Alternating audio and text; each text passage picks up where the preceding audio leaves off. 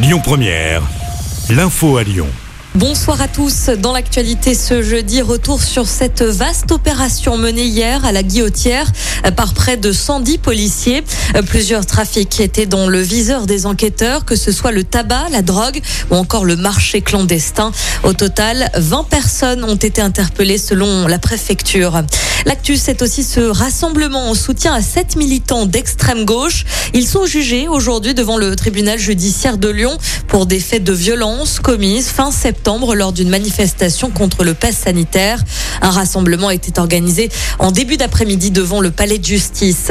Un bref mot sur euh, le Covid. Ça y est, on connaît les départements où le masque sera de nouveau obligatoire dans les écoles primaires. C'est le cas, par exemple, chez nous dans le Rhône, pour l'Ain, l'Isère ou encore la Haute-Loire. Cette mesure débute lundi. 39 départements sont concernés. Dans le reste de l'actualité, quatre ministres sont attendus dans la Drôme demain.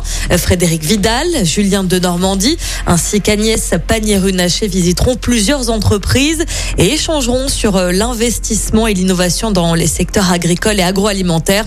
Geneviève Dariussec, quant elle, rendra hommage à un compagnon de la libération. Attention, dans vos déplacements, la préfecture de région appelle aujourd'hui à la vigilance après le passage à l'heure d'hiver.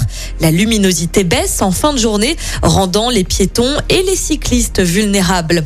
Pas mal de sport également à suivre aujourd'hui avec du football. Pour commencer, objectif qualification directe pour les huitièmes de finale de la Ligue Europa pour l'Olympique lyonnais. Le club reçoit le Sparta Prague au Groupama Stadium ce soir.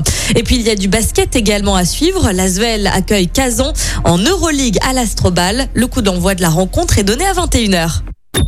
Écoutez votre radio Lyon Première en direct sur l'application Lyon Première, lyonpremière.fr et bien sûr à Lyon sur 90.2 FM et en DAB+. Lyon Première